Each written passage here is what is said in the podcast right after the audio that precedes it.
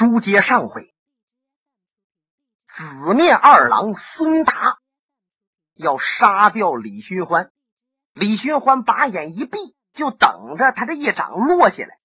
哎，孙达那一掌，那可了不得呀！就他的掌力，在江湖上是较一绝的。真要给李寻欢砸在脑瓜顶上，那就得脑浆迸裂，血肉横飞。可是他这手刚一抬起来，就听后边有人说话：“慢着！”哎，还是个女人声音。这女人声音呢，也有点嘶哑了，看来年岁不小了。本来李寻欢把眼都闭上了，他睁眼一看，嚯，外边进来这个女人呐，有五十出头。要说这模样长得也不错。细眉大眼，可这小嘴儿啊不大，还点着红嘴唇不过也太胖了。这李寻欢琢磨呀，要如果拿缸形容他呀，一点都不过于。而且这缸啊，要添上水浇两亩地都能浇得了。心中想：这是谁？莫非就是那个大名鼎鼎的紫薇夫人？哎。那紫薇夫人在二十年前是武林的交际花，那没有不知道的。果然，这就是二十年前孙达拐来的那个紫薇夫人。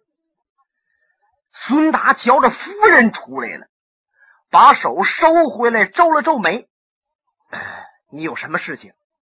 哟，小李探花来到咱们家了。”你也不说给我引荐引荐。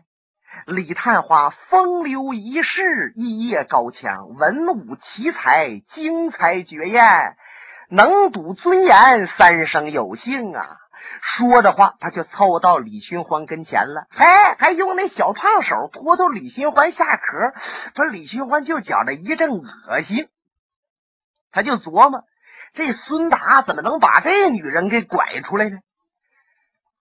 看来他们俩呀是四下跑，跑来跑去，然后隐居到这荒郊片野，此地开个小酒馆。李寻欢抬头瞧着紫薇夫人，哎，我李寻欢有福气呀，在临死之前还能一睹您的芳颜，真是荣幸之至。哟，你看李寻欢这一句话呀。说的紫薇夫人呐，摇头摆尾呀，那高兴的了不得。怎么？你看我挺顺眼吗？嘿，这位还斜眼瞧了一下李寻欢。李寻欢点点头。我看着您呐，那感觉非常舒服，就好像啊，把那鸡蛋扒了以后，葫芦个吃进去了。嗯，什么？把鸡蛋扒了，葫芦个吃进去了？那噎得慌啊！李寻欢这话太挖苦了。紫薇夫人气得浑身直哆嗦，她这一哆嗦呀，浑身的肉啊直蹦。姓李的，你落到我的手里边，你就休想消消停停的死。说着话，他伸手拿出一根针来，要刺李寻欢的眼睛。哎，孙达在旁边过来了，夫人，李寻欢这一生。还真没做什么缺德事儿。别看很多人都骂他，可是我想他还不失为一个君子。死别让他遭罪，我一掌把他砸死不就行了吗？你给我滚开！没成想，就这老七婆还相当横，回手就拿针划了一下孙达。这下孙达火了，拿手一磕他这腕子，下边当的一脚。不是你说怎么那么巧？就这一脚啊！把这紫薇夫人小肚子踹上了，就听着噗扑腾，嗷！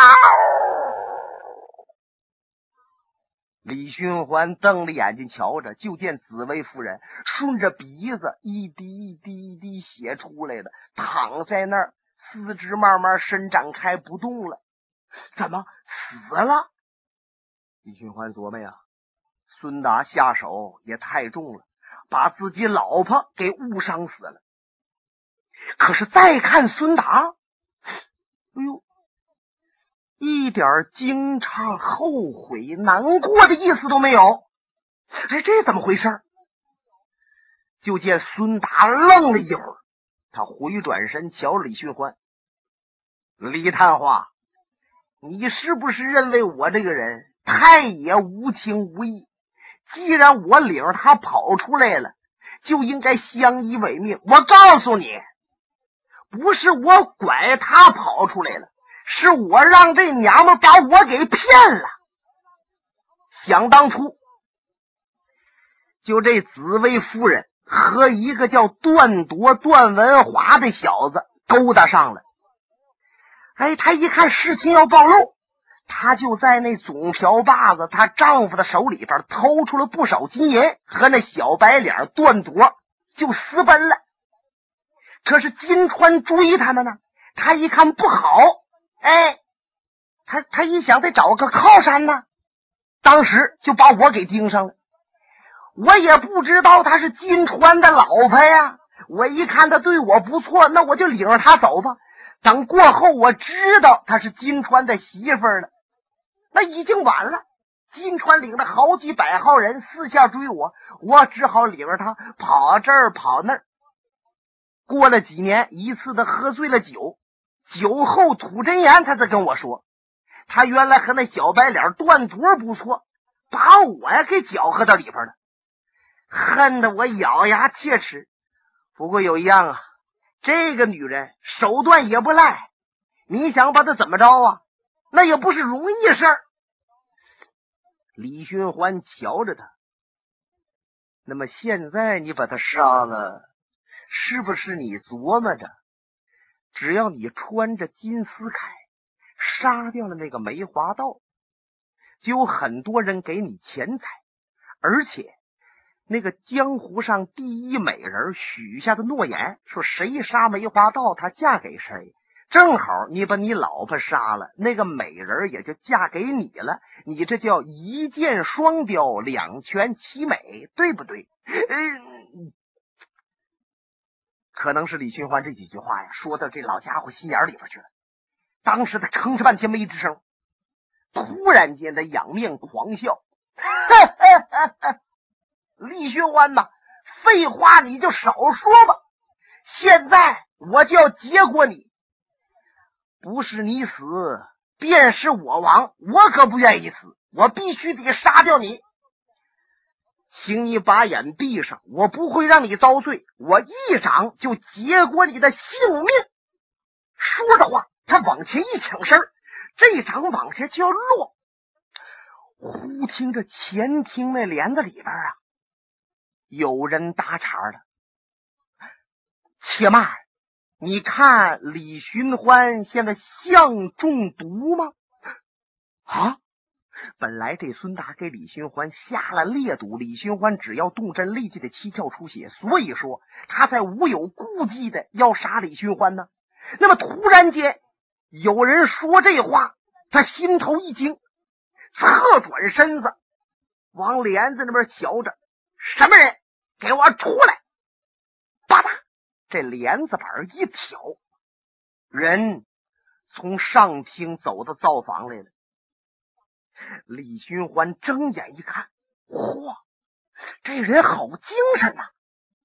就见来的这个人穿着一身短打衣靠，头上戴着蓝缎软罗帽，疙瘩大刀一旁，迎顶门高挑三尖刺过叶，半打多长，颤巍巍压在顶梁，在左鬓边佩戴一朵翠菊花，起名叫英雄胆，是人不动胆不动，人一动胆巴嘟打脸，颤巍巍好看。上身穿宝蓝色的短打衣靠，十三太保纽纹纽扣，绷绷正紧。胸前薄绒绳勒成狮子判，堆垒蝴蝶扣，白色板带沙腰，蝴蝶帕打在两旁，正碎头垂洒在小腹。下身穿宝蓝色的兜裆拱裤，宝蓝色腰的薄底快靴，肋下还佩戴青缎的百宝囊，暗藏着什么小刀子、小剪子，都江湖道上乱七八糟这一套。可是往脸上一看，李寻欢不由得吧嗒吧嗒嘴，摇摇头，心想这模样可不怎么着。说怎么着？这人呐是蓝娃娃，还有点发青光的一张脸。你要仔细观察，也就明白了，这是假面具，他不是长这模样。哎，他假面具戴的呀，在嘴这个地方，他有个口。眼睛这地方有俩窟窿，所以说你能瞧着他这两只眼睛，能看着他的眼神就一看这眼睛，这眼睛长得可够精神的，够漂亮的。再看呢，他还戴着一副手套，这手套也蓝哇哇发着青光。他浑身上下捂的流言，你还真看不明白这位是怎么回事这位啊。是放慢脚步，缓缓的走到了孙达面前。孙达上眼下眼，把他打量了半天。你戴着面具，你到底什么人？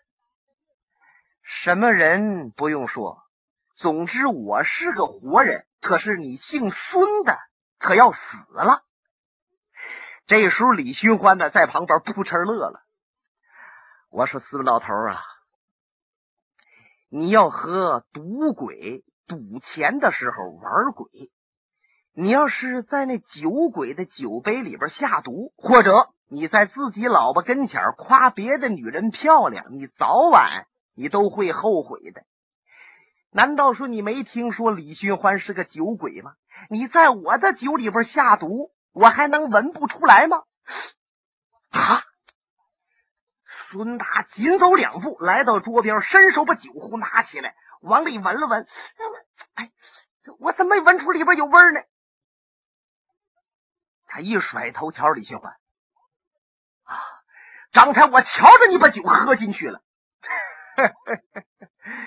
那么我喝完酒咳嗽，你才能看着？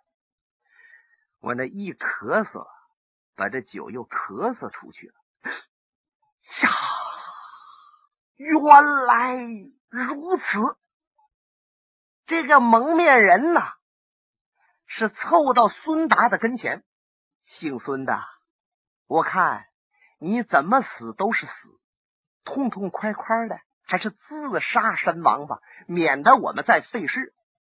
小子，我要你的命！他左手一领这蒙面人的眼神右手掌直推胸前，这一招叫胸膛单挂印。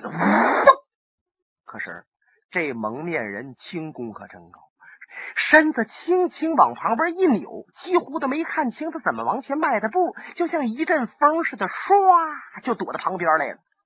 嗨！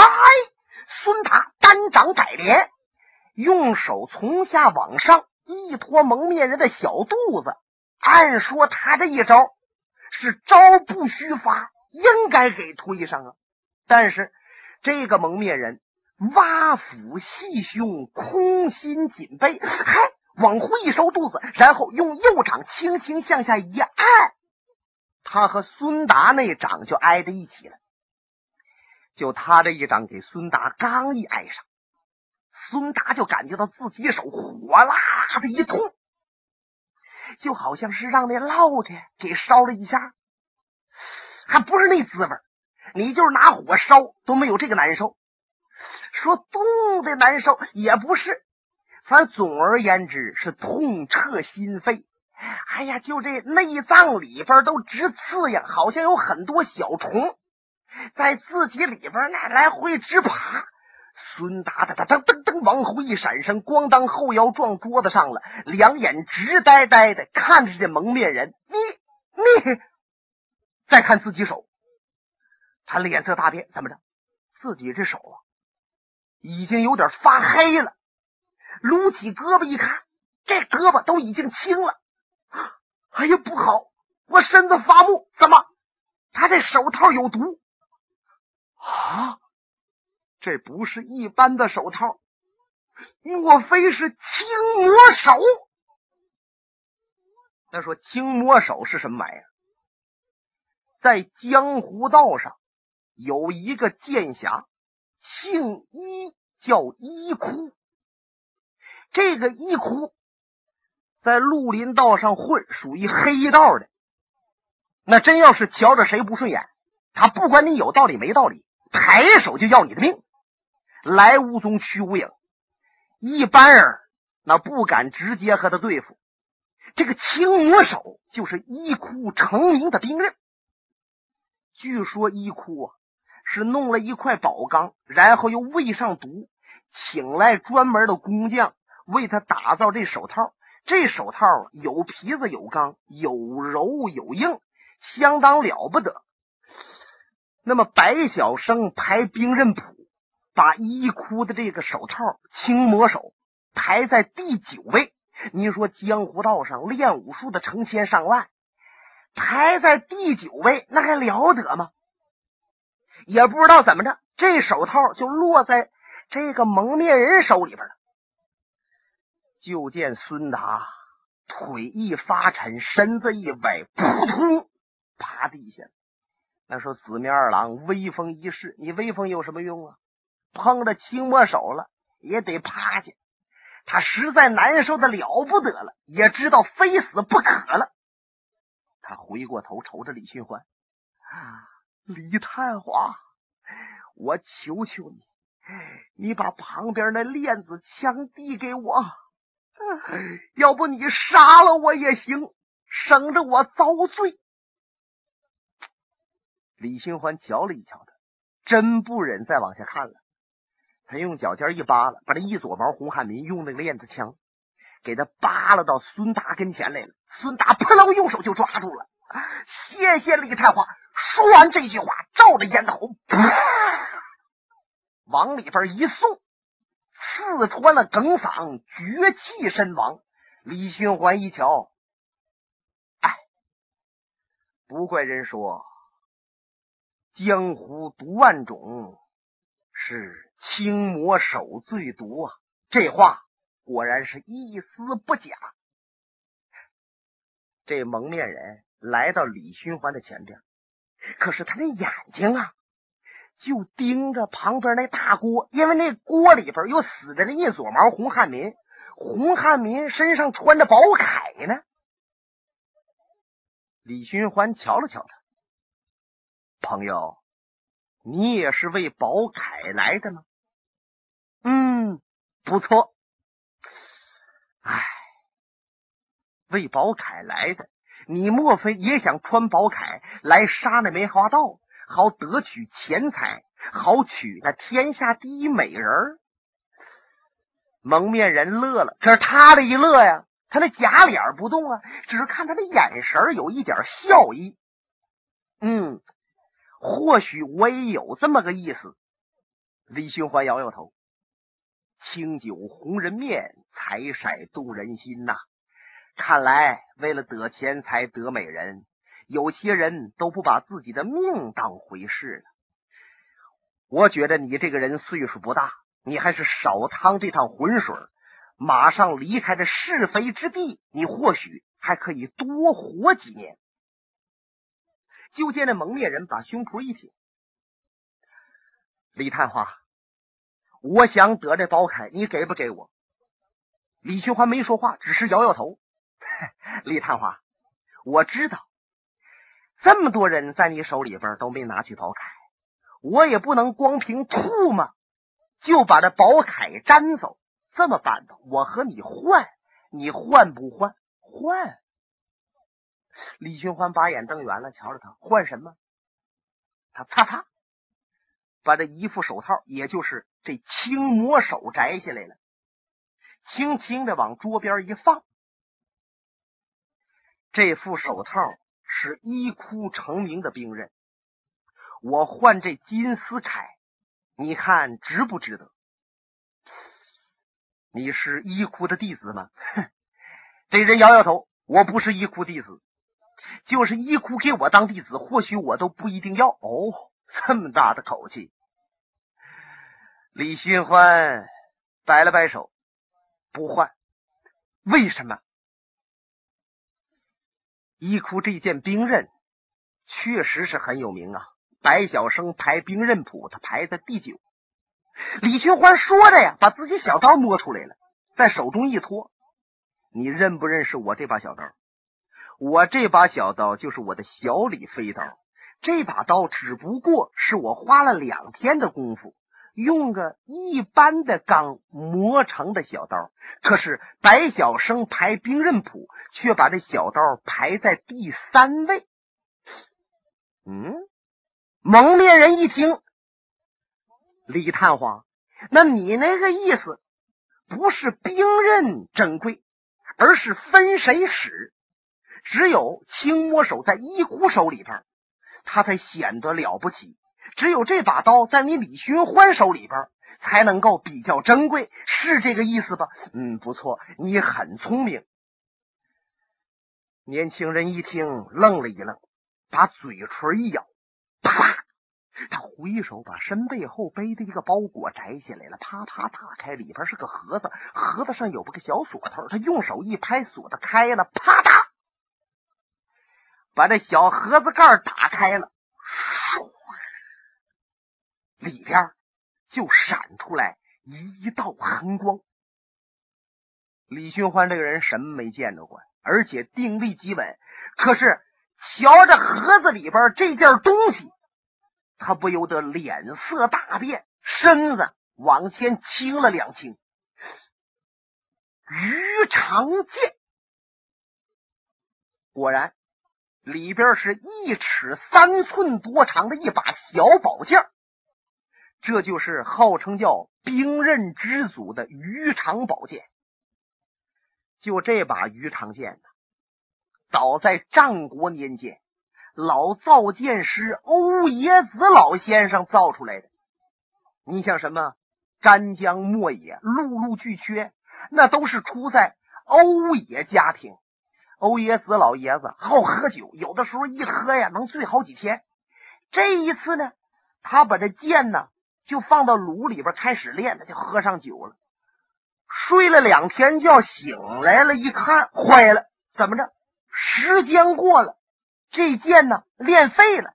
打开炉一看，里边火全熄了。他拿着那个大钳子，把已经练废了的这个钢啊夹出来一看，完了。本来准备啊是练出来三尺三寸长的剑，可是前边都已经。成了焦炭了，也就一尺多长，他就拿着锤子慢慢敲，反正也没用了。哎，敲去听听响吧，当当，哎呦！欧冶子一听，就这个响动是他多年来盼望的声音，因为这种声音是钢啊练的最好的时候。有的时候你怎么练，你就练废多少，都练不出这个动静。这也是巧了。后来老爷子把这剑磨出来了，这把剑是锋毛带快，你就一般的宝兵刃跟他一碰，苍狼都断。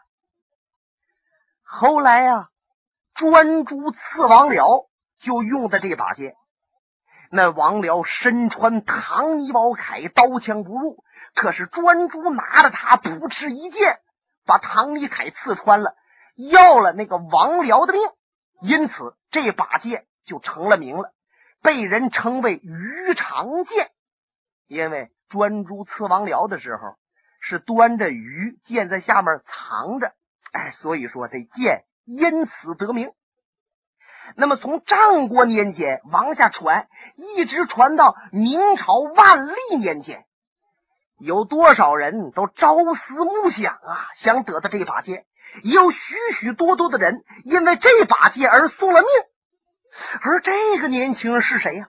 他不但有一哭的青魔手，而且还有鱼肠宝剑。据李寻欢了解，鱼肠宝剑乃是藏剑山庄龙老庄主所有。那个龙老庄主。就为这把剑，曾经和多少人比试过。虽然说龙老庄主结交少林、武当、昆仑许多练家子，但是因为这把剑，他也惹了不少麻烦呐。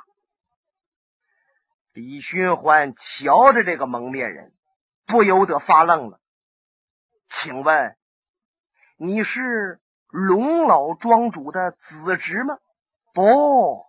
我和他也没关系，你看他和谁都没关系，可是这样的保兵刃却都在他的手里边。李寻欢想到这儿，把脑袋一拨楞，告诉你，这个宝铠我认定了，也别说你拿来鱼肠剑，你拿来什么我都不换。这蒙面人可为难了，他瞅着李寻欢呢，使劲一跺脚，好吧，看来我只有拿出来能令你李探花动心的宝贝，你才愿意把宝铠交给我了。突然间，就见他一转身子，李寻欢是暗吃一惊。本节目由哈尔滨大地评书艺术研究所研究录制。刚才播送的是长篇评书《多情剑客无情剑》，